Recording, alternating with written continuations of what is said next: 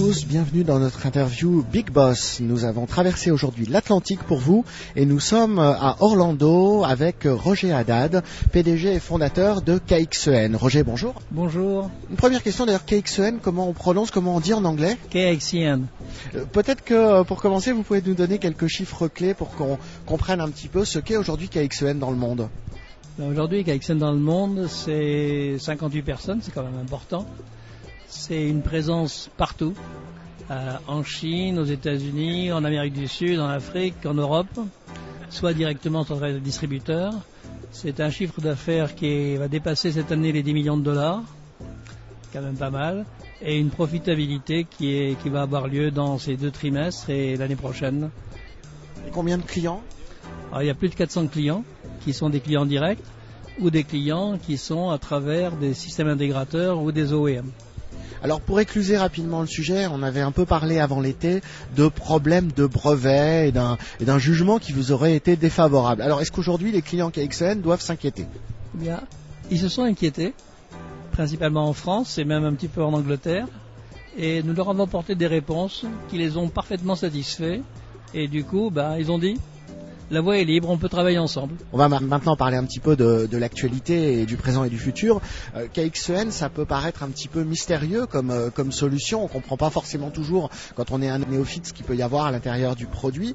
Pourtant, on vous retrouve aujourd'hui de plus en plus fréquemment dans les grands projets de Data Warehouse. Alors c'est quoi la recette miracle de KXN pour être dans ces grands projets? Alors, la recette, euh, il n'y a peut-être pas de recette, mais il y a aussi d'abord un travail, parce que c'est la cinquième année que nous participons à ce- cet événement avec Teradata. Et on, on voit maintenant, on, on perçoit une chose très importante, c'est que, et c'est ce qu'a dit Tom Davenport euh, il y a deux jours, à la conférence d'introduction, c'est que les données, c'est un actif. Et on n'imagine pas à quel point c'est un actif important. Et pourtant, très souvent, c'est un actif sur lequel on s'assoit. On ne l'utilise pas. Alors on a bien quelques analyses ici à droite, mais c'est vraiment tout petit. Servista, que vous connaissez peut-être, qui, est en Angleterre, a dit que les données peuvent représenter jusqu'à 30% de l'actif d'une compagnie.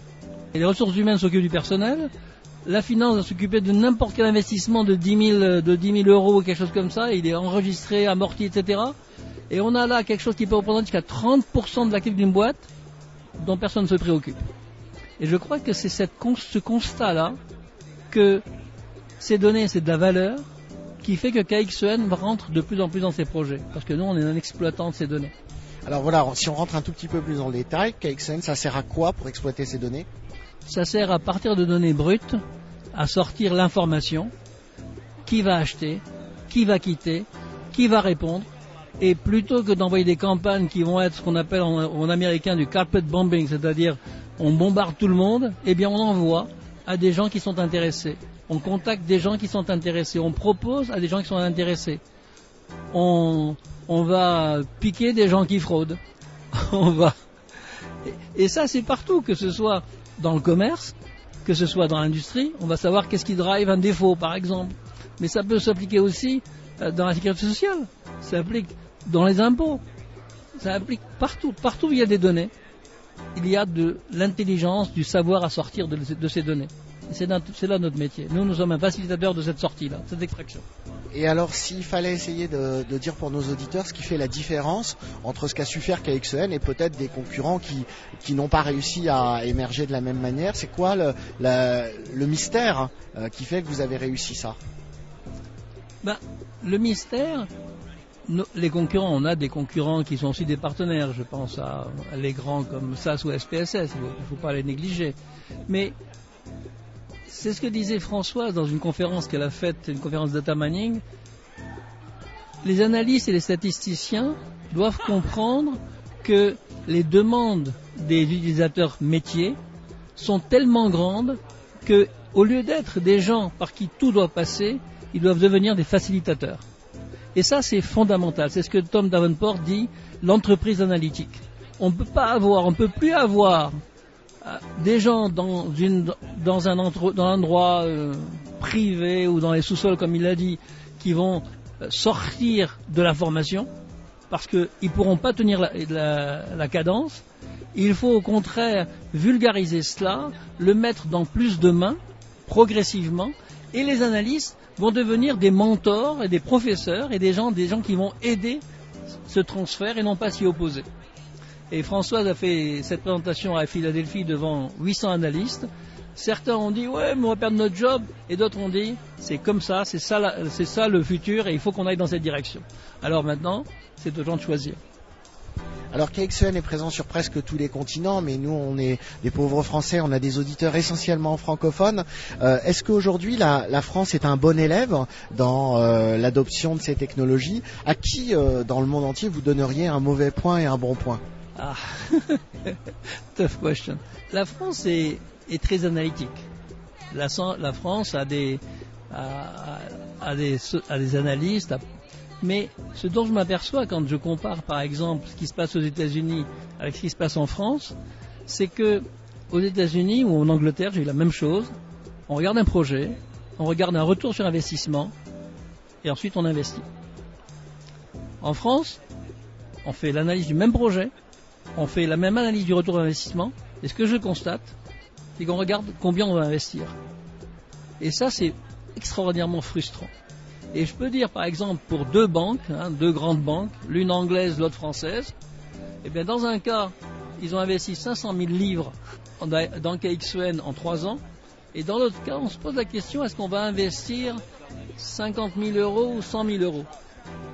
C'est, ça va prendre du temps, mais je sais qu'une fois qu'en France, que les premiers vont, vont suivre, alors là, on va courir au secours de la victoire. Bon, c'est comme ça. Il faut, il faut, c'est la vie. Hein, il faut s'y adapter. Alors plutôt pour l'instant un mauvais point pour la France. Il y a d'autres pays un peu comme la France. Est-ce que c'est euh, latin? Est-ce que c'est Europe du Sud? Non, c'est pas Europe du Sud. C'est euh, français. C'est français dans ce que je vois. On a même le par exemple le Japon réagit bien plus vite et d'une manière assez voisine parce qu'il travaille beaucoup plus avec les nombres. Et quand on leur dit ben, on peut économiser on peut faire, on peut cela, on peut avoir cet éclairage sur vos données, etc. Ben, on trouve l'investissement et ça avance.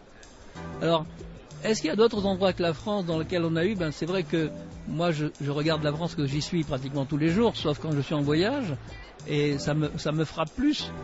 Euh, mais maintenant, il est sûr que euh, je ne vais pas dire la France est le plus mauvais élève, parce qu'il y a quand même pas mal d'analyses, il y a du business, il y a des sociétés, il y a des gens importants. Mais prenez un exemple ici, quelle est la participation française? Et c'est pas tellement lié au chiffre d'affaires Teradata. Regardez, regardez la, liste sur les 3000 personnes ici. Je crois qu'il y en a pratiquement 400 qui viennent d'Asie. C'est incroyable. Et ceux qui viennent de France, c'est essentiellement Air France qui ne paye pas leur billet d'avion. Non, non, il n'y a pas qu'Air France, il y a France Télécom, euh, il y a, je crois qu'il y a le groupe Casino qui est là. Non, non, il n'y a pas que, il a pas que nos amis d'Air France ce qui est positif finalement dans cette histoire, c'est que pour une société française, le dynamisme des, autres pays va conduit finalement KXEN à, se développer à l'international et à pas se concentrer et, se réduire à son propre marché local. Ça c'est ça c'est fondamental. Je crois qu'on doit faire en France moins de 7% de notre chiffre d'affaires. Alors euh, heureusement. Parfait, Roger Adam, merci beaucoup. Donc euh, nous étions euh, en direct tout quasiment de Orlando à la conférence utilisateur Teradata. Roger Adam, merci. Je rappelle donc que vous êtes PDG et fondateur de KXEN. Merci, à bientôt.